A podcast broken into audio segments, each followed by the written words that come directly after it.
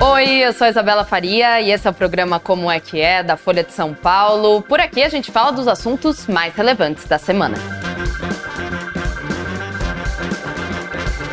Os 50 anos do golpe no Chile. Nesse 11 de setembro, a gente fala um pouquinho sobre a ditadura militar aqui no nosso vizinho. A gente vai resgatar esse período histórico, falar um pouquinho quem foi o general Augusto Pinochet e também trazer esse pedaço da história, esse regime militar para hoje em dia. Como é que é que a ditadura ainda ecoa no Chile? De qual forma e quais marcas ela deixou? Hoje a gente fala sobre ela e sobre justamente as marcas que ela deixou no país com ela, Maiara Paixão, repórter de Mundo. E você também vai trazer alguns relatos, porque a Maiara também, junto com o time do, do pessoal da editoria de Mundo da Folha, está fazendo diversas reportagens que vocês podem, inclusive, conferir no site da Folha, gente. São muito, muito interessantes, muito especiais, trazem relatos. E é isso que a gente vai trazer hoje também.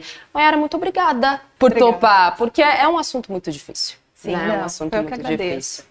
É, você falou da, da série de reportagens que a gente escreveu, Isso. a gente fez essa tentativa de refletir o presente uh, chileno, com o passado também, um passado super recente, uh, 50 anos, mesmo o fim da ditadura, em 90, mas também de conectar essas duas coisas. A gente vai falar depois, mas elas estão extremamente conectadas. Então Perfeito. é impossível refletir sobre o presente sem falar do passado, uh, ou fazer um debate histórico sem entender como isso repercutiu hoje. Exatamente, a gente tem que falar da história também para que ela não se repita, não é mesmo? Vamos começar então falando de hoje em dia, é, Má, depois você resgata um pouquinho da história, como é que foi o golpe, o que aconteceu.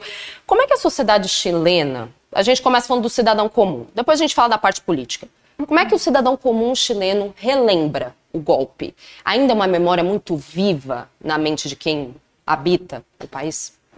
Olha, eu acho que é impossível dar uma resposta única para essa pergunta. O Chile é uma sociedade cada vez mais extremamente polarizada tá parecendo um clichê a gente falar que sociedades são polarizadas.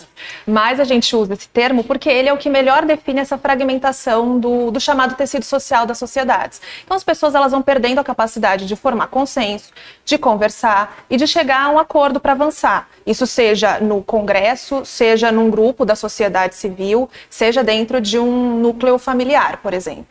Uh, essa polarização ela se reflete na política atual, mas ela também reverbera no passado.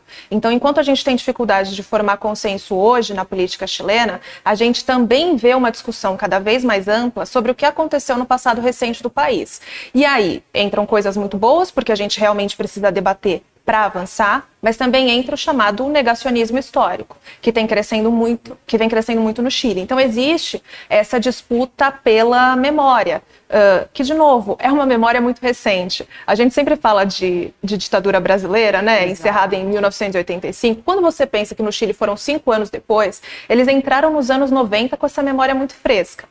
Então, é uma sociedade polarizada, as pessoas se dividem, mas a gente precisa lembrar também que hoje a gente tem uma geração de jovens adultos que não viveu nada da ditadura. Sim. E isso muda muito o perfil de debate na sociedade, porque você sempre vai ter aquele grupo que tem uma memória muito fresca, seja porque de alguma maneira ou a própria pessoa, alguém que ela conhece, foi vítima do regime, ou não foi vítima, mas reconhece a atrocidade que foi cometida naqueles 17 anos de ditadura, Sim. ou então você vai ter alguém que pelos seus motivos, justificáveis ou não, entendo que não é favorável ao rompimento democrático. E você também tem uma parte da sociedade apática a isso, que fala por que, que a gente ainda está falando disso tanto tempo depois?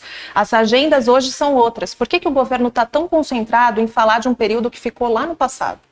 Então, ele está concentrado mesmo? Era isso que eu queria te perguntar. É, como os políticos chilenos veem o golpe militar de 50 anos atrás? Você falou que é uma sociedade polarizada e, enfim, é, a gente novamente volta nessa questão do clichê, porque aqui no Brasil a gente está né, tá passando por essa mesma polarização.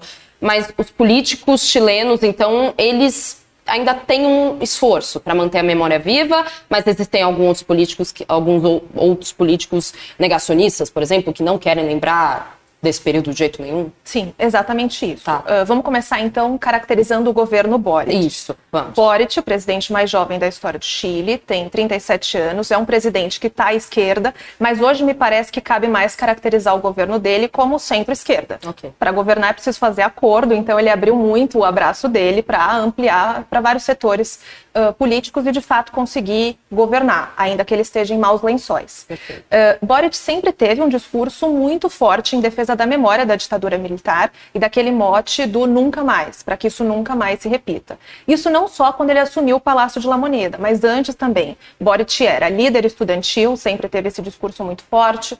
Depois ele foi também deputado e sempre carregou esse discurso da memória com ele e prometeu que, uma vez que estivesse no governo, faria grandes medidas uh, em favor da memória sobre a ditadura militar. E, de fato, fez. Nesse mês, ele lançou um plano de busca uh, pelos desaparecidos políticos da ditadura, mais de mil desaparecidos políticos. Coube ao governo dele dizer: agora a gente vai estruturar um plano para realmente buscar essas pessoas entre outras coisas que a gente pode debater depois. Sim. Ao mesmo tempo, a gente tem um crescimento de uma ultradireita muitas vezes negacionista. Boric disputou o segundo turno com José Antônio Cast, que é da ultradireita e que tem um discurso bem diferente em relação ao regime do Pinochet. Uh, há algumas semanas, por exemplo, quando eu conversei com algumas vítimas da ditadura, todas elas mencionavam o mesmo episódio. Uma deputada independente disse publicamente que era uma lenda urbana o fato, e aqui friso, um fato, de que houve um abuso sistemático dos direitos das mulheres durante a ditadura, no caso, violações sexuais. Mas ela disse que isso não podia ser provado, que isso era uma lenda urbana. Então aqui cabe essa, essa disputa pela memória, uh, que está muito fresca na, na política chilena. E aí, por mais que o governo tenha essa boa vontade de avançar, e deixando claro que tem uma boa vontade, mas ainda tem um grande grupo de ex-vítimas que diz que era possível fazer mais, ele tem dificuldade, porque para avançar você precisa de consenso. E é uma coisa que o Chile não vem conseguindo alcançar. Como aqui, é, como aqui no Brasil, né? É, é uma Câmara praticamente toda dividida, meio a meio, e é difícil chegar em um, em um consenso mesmo de ideias, algo ser unânime, pelo Exato. menos, em, em, quando a gente fala de. quando a área é o, quando o assunto é política. A gente está falando, então, das medidas que o, que o governo Boric está tomando. Você acabou de falar, então, lançou um programa para resgatar, então, justamente voltar a falar dos presos, dos, dos desaparecidos, desaparecidos políticos, presos sim. políticos, exato, desaparecidos. Mas conversando com você, enfim, a gente trocou uma figurinha antes do programa começar, ainda existem heranças muito pesadas do regime é, militar do Chile hoje em dia, como é o caso da Constituição chilena. Isso quando, enfim, quando a gente estava conversando, é uma coisa muito, muito interessante, assim, do, pode, pode ser interessante assim para um, um, de um jeito ruim até, porque nós, Brasil, né, quando a gente olha, por exemplo, para o Chile, ou até mesmo para outros vizinhos aqui da, da América Latina, a gente fala, nossa, em relação às ditaduras, eles estão tão mais avançados que a gente, em termos de investigação, em termos, enfim, de reconhecer que houve mesmo um regime, mas a Constituição permanece a mesma. Sim. E, e houve tentativas de mudá-la, a gente viu em 2019, né, antes da pandemia estourar, houve um, protestos imensos. Em que pé tá isso? Porque é realmente muito instigante, é muito inquietante você ter uma dita, você tem uma constituição da ditadura num país democrático. Sim. É, eu acho que é inquietante para o cidadão e, e para o jornalista também. É um Exato. processo fantástico de acompanhar. Exato. Mas vamos fazer um, um salto histórico, então, para a gente ir se, se localizando. Uh, até para a gente não se perder com as datas brasileiras. Isso, vamos lá. Vamos primeiro só colocar o Brasil. A gente teve a ditadura por 21 anos aqui, de 1964 a 85. O Chile teve uma ditadura que começou depois, quase dois anos depois, em 1973, quando cai o governo do Salvador Allende, quando é derrubado, na verdade, né, não foi passivo, não, é, quando foi derrubado o, o, o governo do, do Allende, assumiu esse governo militar, comandado, esse regime militar comandado pelo Pinochet, ficou até 1990, sendo que nos últimos dois anos já era anunciado que terminaria o, o regime. Durante o, o, regime do Pinochet foi aprovada a Constituição que vigora até hoje. É claro que toda a Constituição vai sofrendo adendos, não, uh, mas o cru dessa Constituição é de uma herança militar. Se não me engano, foi em 1980. Uh, ah, bem, em 2019, agora saltando para frente, a gente ainda não tinha governo Boric, a gente estava num governo de centro-esquerda, uh, do Pinheira. É, houve um fenômeno uh, marcante da história recente chilena, que é o estalido social, uh, que foi um mar de revoltas que, tomando muito cuidado com as comparações, a gente pode entender mais ou menos com 2013 no Brasil, mas com muito cuidado. É só para a gente entender que é uma manifestação social que começa por uma pauta e vai se espraiando e aglutinando vários setores da sociedade. As bandeiras eram basicamente socioeconômicas, mas muitas bandeiras de transformação estrutural no país. Então, as pensões, as aposentadorias, a saúde, o direito à água, o direito à terra, os movimentos indígenas. Perfeito. Bom, a saída em encontrada de negociação do governo com a sociedade para apaziguar aquele protesto, que pode ser visto até hoje nas ruas de Santiago. Se você vai nas principais praças, você ainda encontra as pichações, uhum. as estátuas que foram derrubadas. Então você não as encontra, né? Elas não Exato, estão mais. Né? Mas... Exato, Bem, mas... uh, a, a, negociação encontrada uh, pelos políticos foi propor que uma nova Constituição fosse redigida para o país. Uh, e aí foi um longo processo entre 2019 e 2021, mas fato é que no ano passado, no segundo semestre, a gente tinha o texto final dessa Constituição, que foi para um plebiscito popular de voto obrigatório. Aceitamos ou rechaçamos esse texto. E um ponto importante é que esse texto ele foi formulado por uma constituinte, uma Assembleia Constituinte, também eleita pela população e que era majoritariamente formada pela esquerda. Uh, tem alguns pesquisadores que chamam o governo do Boric do governo dos amigos de Boric. É o clube do Bolinha. É, quase que foi uma Assembleia Constituinte também uh, do clube da esquerda ali, do clube do governo Boric. Então representou uma parcela da sociedade. Quando esse texto foi para votação em setembro passado, ele foi rechaçado. Uh, esse foi, assim, foi a pior derrota do governo Boric, que é um governo super recente, começou o mandato no ano passado. Uh, mas aí houve a negociação para que se tentasse novamente um texto de Constituição. Perfeito. Aí precisava o quê? Eleger novamente uma Assembleia. Sim. No início desse ano a gente teve eleição e houve um movimento oposto, foi um giro de 180 em vez da, desse grupo que vai formular o texto ser composto majoritariamente pela esquerda, ele é composto majoritariamente pela direita e quase que pela ultradireita. Uh, esse texto está sendo formulado. Em tá. breve, agora em outubro, ele vai ser entregue para uma comissão do Congresso. Depois, em novembro, ele vai estar tá finalizado para debate da sociedade, que é quando a sociedade toda consegue acessar o texto final, ver todas as propostas. Em dezembro, ele vai para votação. O que a gente vê hoje é que ele vai ser rechaçado novamente. Teve uma pesquisa do Instituto Cadem, que é o principal instituto de pesquisa pública chileno, tá. que foi feita do final de agosto ao início de a 1 de setembro. Uh, foi publicada recentemente. 30% das pessoas ouvidas maiores de 18 anos anos dizem que só 30% dizem que vão apoiar esse, esse texto. Então é muito provável que ele seja rechaçado também. Hoje, depois de tanto tempo do rechaço, o governo vê que errou muito em estratégia no texto. Era um texto Sim. enorme que propunha desde legalização do aborto até uma outra forma de divisão do território, até acabar com o Senado chileno. Até divisão do território. Tá falando é, de fronteiras? É, não, não mexer nas fronteiras, mas uma nova forma de organização política que Perfeito. mexeria na, na, divisão do território, mais direitos para a população indígena. Então, assim, não estou aqui julgando o valor de cada proposta, mas querendo dizer que era muito amplo, em texto mesmo, era um texto enorme. E que, para quem conhece a sociedade chilena polarizada, sabe que aquilo nunca avançaria. Então, hoje, mesmo quem era as primeiras pessoas a levantar a bandeira em defesa daquele texto falam: uh, erramos na estratégia. Aquilo nunca seria aprovado. Você falou que o, então esse texto, agora que está sendo formulado, tem um pouco da participação até dos ultra direitistas, né? Tem uma super, assim, então, é. É, é, é justamente é, essa linha de raciocínio que você começou aqui é, se relaciona com uma pergunta que a gente tem do Alan Carlos no YouTube. Com a rejeição de uma nova Constituição no ano passado, o Chile ainda é influenciado em partes pela ideologia da ditadura do Pinochet? Você pode falar um pouquinho se tem alguma influência da, da própria ditadura, da ideologia nesse próximo texto, já que a gente vai ter é, representantes da ultradireita né, escrevendo Sim. eles? A gente ainda é. vê. O texto a gente ainda não conhece. Certo.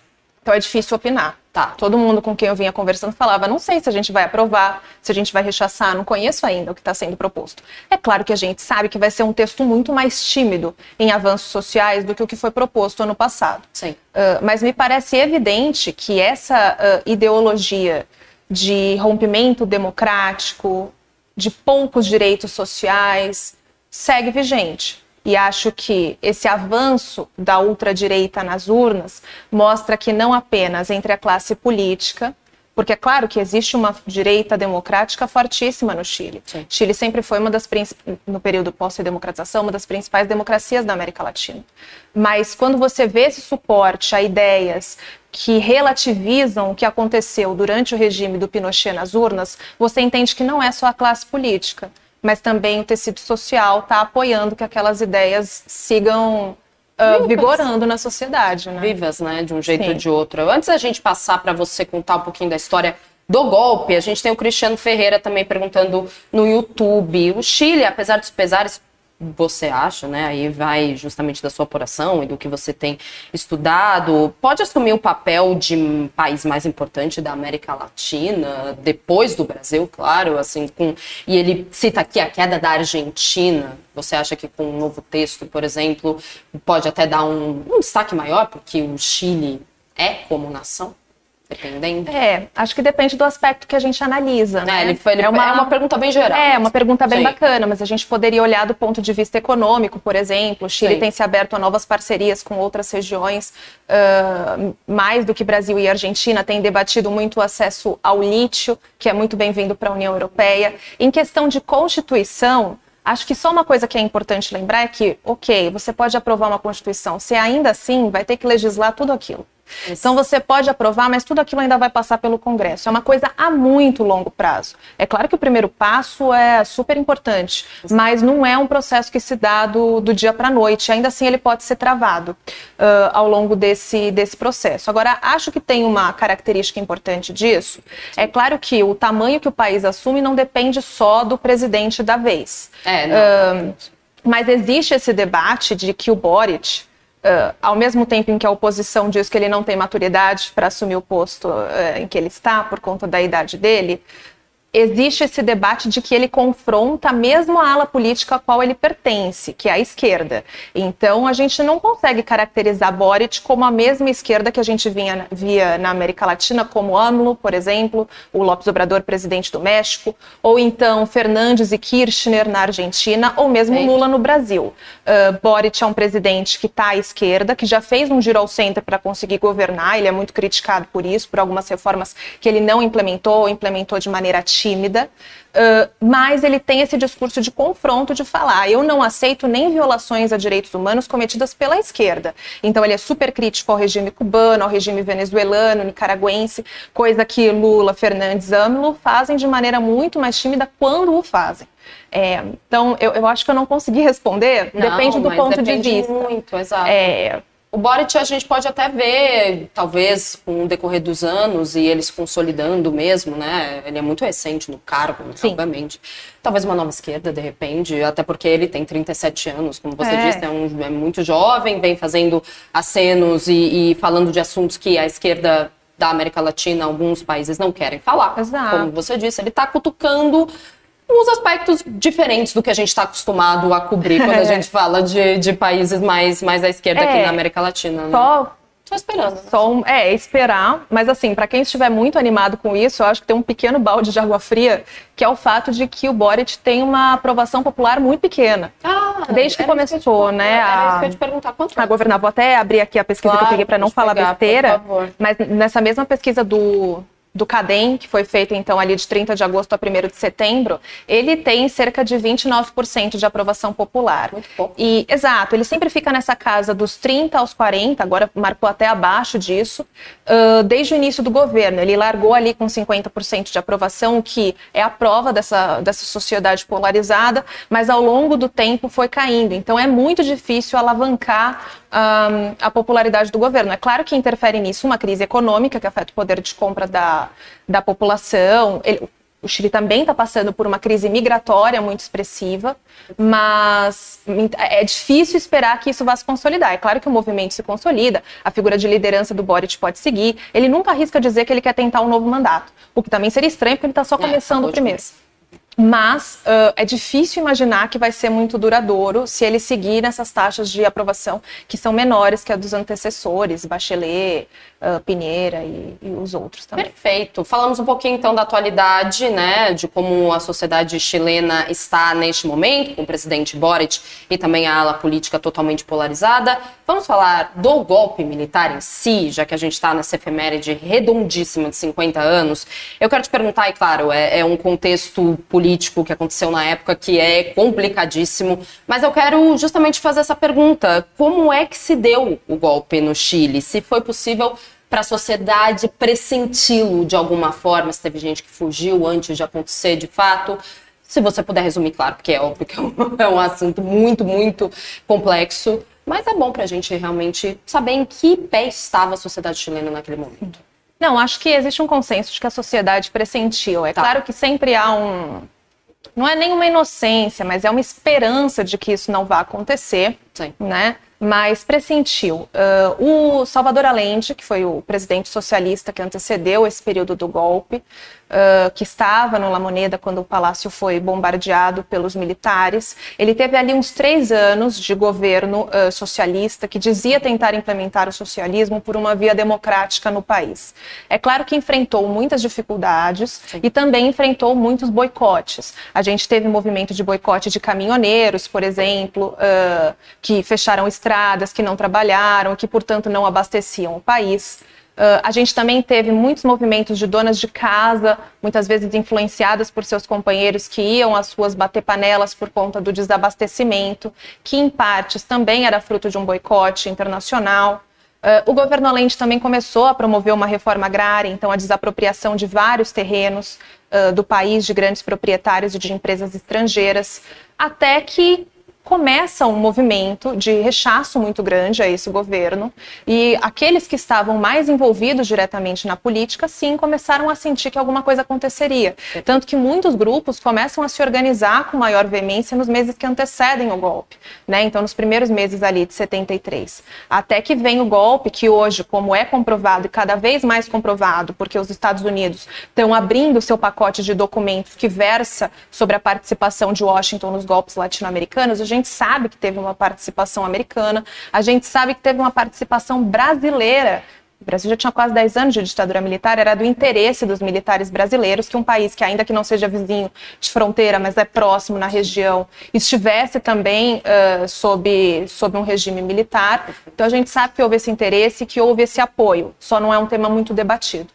É, enfim. E foram, e justamente, a gente está falando aqui de 50 anos, Salvador Allende estava no palácio quando ele foi bombardeado.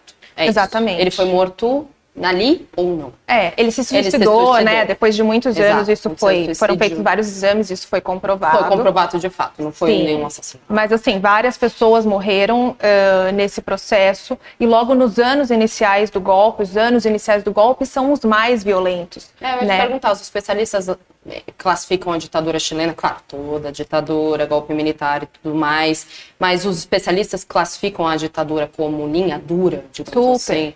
Não, muita morte, muita tortura e muita perseguição política. É Exato. Uh, antes de começar o programa, a gente estava até falando, né? A gente teve duas comissões uh, que entrevistaram várias pessoas vítimas da ditadura e elas chegaram no consenso que a gente sabe que é modesto, porque o número real tende a ser maior, que é a Comissão Valet 1, uh, lá no início dos anos 2000, ela relatou que tínhamos mais de 28 mil vítimas da ditadura militar. Isso envolve torturados, desaparecidos políticos, presos políticos, mortos. Depois, a Comissão Valet 2 foi lá e descobriu que haviam mais 10 mil. Uh, então, a gente trabalha com um número aí em torno de 40 mil vítimas uh, dessa ditadura de diferentes maneiras, claro. A maioria são homens, mas a gente sabe que também há um número subnotificado de mulheres. Uh, então, sim, é uma ditadura super caracterizada como linha dura e que foi tendo períodos diferentes, né? Então, primeiro, ir atrás de qualquer pessoa que estivesse envolvida em qualquer linha de política. Às vezes, ela não estava organizada formalmente num partido, mas ela atuava na pastoral. E aquele trabalho de campo com uma população empobrecida já não era visto com bons olhos pelos militares. Depois eles começaram realmente a perseguir quem estava organizado politicamente, Partido Comunista, o MIR, uh, o Movimento da Esquerda Revolucionária. Então, Uh, tiveram diferentes etapas, mas logo nos primeiros anos a, a ditadura deslanchou com muita violência e muita uh, repressão. Até se só, já que a gente está falando desse movimento de polarização, né, Isa? Hoje a gente deve publicar em breve no, aqui no jornal, uh, o governo Boric ele está propondo que se quebre um sigilo de 50 anos que foi estabelecido nos primeiros uh, testemunhos dados por essas mais de 28 mil vítimas da Valet 1. Esse documento, esses testemunhos estão sob sigilo de 50 anos devido a uma lei que foi decretada em 2004. E o governo está propondo mandar um projeto de lei para o Congresso para que a justiça, não a sociedade em geral, não eu e você, mas que a justiça tenha acesso a esses depoimentos quando as vítimas permitirem. O governo defende que isso vai facilitar o trabalho de buscas pelos desaparecidos e também o trabalho de justiça até hoje. Até hoje, militares seguem sendo condenados uh, no país. Então, mas também tem esse debate, porque o governo defende isso e a oposição diz: não, vocês estão desrespeitando a vontade de quem deu depoimento, sabendo que seria confidencial.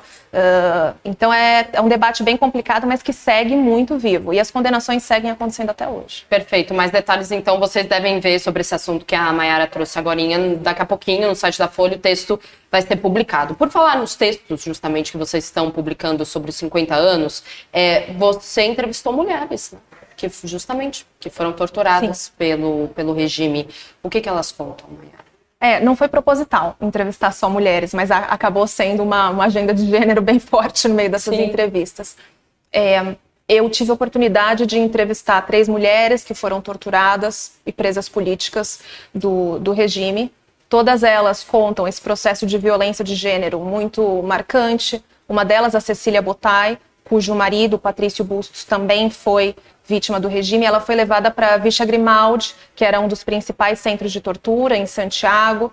Uh, ela sofreu um aborto depois das violências aplicadas pelos militares. Ela mesma conta: os militares sabiam que ela estava grávida de dois ou três meses, um médico tinha alertado e eles a eletrocutavam dizendo que era para a Guaguita, que é o bebê dela.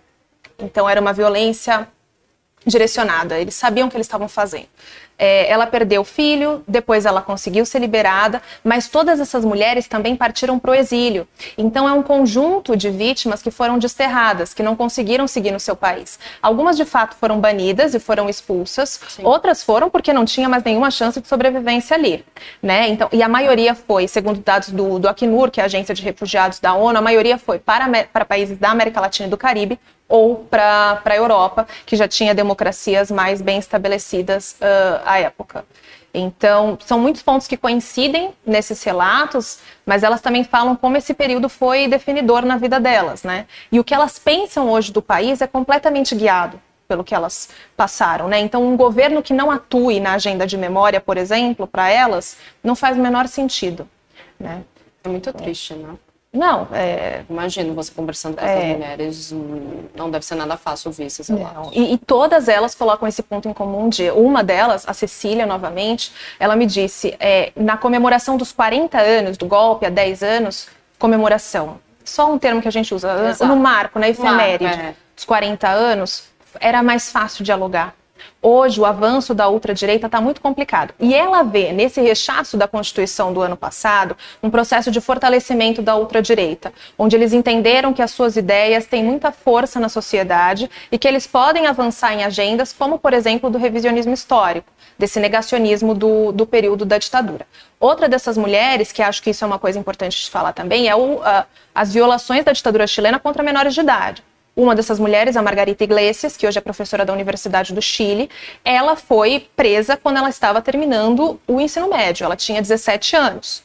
Ela foi presa, ficou três meses incomunicável com a família dela, foi torturada e quando saiu, uh, um conjunto de organizações religiosas ajudou com que ela se refugiasse em Paris, onde ela fez a universidade. Então era uma menina de 17 anos, acho que quando ela se refugiou ela já tinha 18, mas que foi enviada sozinha para fora do país porque o regime baniu ela do sistema público de educação, aprendeu e a torturou. Ah, bom, o exílio nessas horas é, às vezes vem em boa hora, senão justamente ela poderia ser morta, por exemplo. Claro Exato. que ela foi mandada para fora pelo Sim, o exílio mas, forçado é mais uma forma de violência. Exato, né? é mais uma forma de violência. Sim. Exatamente. Você colocou um pouquinho das linhas do tempo, se a gente for falar da ditadura brasileira e da ditadura chilena. A ditadura brasileira aconteceu 10 anos antes da ditadura chilena, do golpe no Chile. Ou seja, nós tivemos pessoas do Brasil, obviamente, brasileiros que estavam com medo, ou enfim, afugentados por algum motivo é, em relação ao regime militar aqui no país, que saíram do país. Alguns Exato. deles foram para o Chile. Sim. Certo? Você, você, você, contou essa história também pra gente antes é. do programa começar. Você relatou numa das reportagens da Folha. Como é que você deu essa história? Uh, a gente não tem um número para falar quantos militantes brasileiros se refugiaram no Chile, mas muitas vezes em Santiago, na capital. Mas a gente sabe que essa foi uma, uma realidade bem, bem marcante para essa parcela da militância. Quando estourou o golpe no Brasil, uh, o Chile não estava sob governo militar, foi visto como uma possibilidade de refúgio, especialmente quando começou o governo do Allende, porque não só era um país que não estava sob um regime militar, mas que tinha um governo à esquerda, super à esquerda, era quase que impossível estar mais à esquerda. Então, muitas dessas pessoas se refugiaram lá, até que veio o golpe de 73 e tiveram de sair. Aqui no jornal, a gente contou a história da Elsa Pereira e do Pedro Viegas, que são dois brasileiros. Elsa já tinha sido presa duas vezes, uma delas no Congresso da Uni Biúna, soube que seria presa a terceira vez, já tinha tido o pai preso pelo regime, ela já tinha sido torturada, ela fugiu. Ela foi para Santiago, onde ela teve um contato muito grande também com militantes chilenos, mas em especial com a rede de brasileiros que estava ali. Ela ainda não conhecia o marido. Uhum. Ela conheceu o marido, que era o Pedro, porque ele foi um dos 70 banidos pelo Brasil, enviados a Santiago depois do sequestro do embaixador suíço uh, aqui no Brasil. A troca troca do embaixador foi feita por 70 presos políticos que foram banidos do país e enviados para lá. Então o casal se conheceu lá, eles estão juntos até hoje, vivem no interior de São Paulo. É uma história realmente de muita resiliência, muito bonita, mas muito forte, muito triste. Uh, os dois estavam em Santiago depois de terem sido torturados pela ditadura brasileira e alguns meses antes de estourar o golpe entenderam que ali não era mais um lugar para eles. Então eles fugiram, foram para a Argentina que também estava uhum. sob um, um, regime militar, mas né? exato, eles estavam meio que sem era um beco sem saída. Mas a ideia deles era estar mais próximo ao território brasileiro para que eles pudessem entrar clandestinamente e seguir ajudando os grupos dos quais faziam faziam parte. Mas eles relatam que esse foi um período muito enriquecedor de troca entre chilenos e brasileiros, de uma defesa de uma agenda democrática entre os dois países que começaram a entender que estavam vivendo um ponto comum. Os brasileiros demonstrando que já sabiam que era um regime militar e os chilenos falando, eu acho que isso está batendo a nossa porta. Então, essa troca de, mesmo de estratégias de sobrevivência e de defesa de uma, de uma agenda democrática mínima, né? Sim, perfeito. Isso a gente está falando ali no comecinho da ditadura já havia essa troca que foi muito importante, como você disse, para até para a organização da militância chilena Exato. também. E aí você vai chegando no finzinho do regime, você falou em 80, foi em 88 que foi anunciado que a ditadura Isso, estava teve um plebiscito, né? ganhou. Exato, houve um plebiscito que a ditadura entrou aí nos seus anos finais, 90 acaba, e depois houve anistia, por exemplo, para torturadores, é, depois da ditadura do Pinochet? Uh, a, ditadura, a ditadura chilena teve anistia ainda durante o regime. Uh, ali no final da década de 70, houve uma lei de anistia para os crimes que tinham sido cometidos do início da ditadura, de 73 até aquele ano. Uh, essa lei passou a vigorar. Então, para a gente entender o quão duro era esse regime nos primeiros anos, né? Foi preciso uma lei de anistia ainda naquele período de anos iniciais da ditadura. No entanto, no final da década de 90, a Suprema Corte chilena teve uma decisão uh, de que essa lei ela não poderia ser aplicada para casos de violação de direitos humanos. Então, isso criou uma jurisprudência que permite aos tribunais analisarem casos de abusos de violências militares hoje não burlando, mas passando ao lado da lei da anistia. Ah. Por isso que até hoje a gente consegue ter essas condenações. Há duas semanas, por exemplo, a justiça reabriu o caso de uma menina de três anos que foi sequestrada pelos militares para que o pai dela se entregasse.